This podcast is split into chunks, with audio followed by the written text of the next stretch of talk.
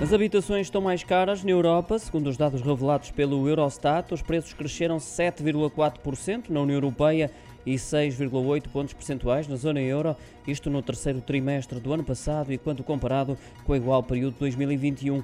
Já em relação ao trimestre anterior, também se verifica um aumento, mas naturalmente menos significativo, de 1% na zona euro, menos uma décima na União Europeia. Olhando para o caso português, as casas encareceram quase 3%, atentando na variação trimestral e mais de 13% em comparação com o mesmo espaço temporal 2021.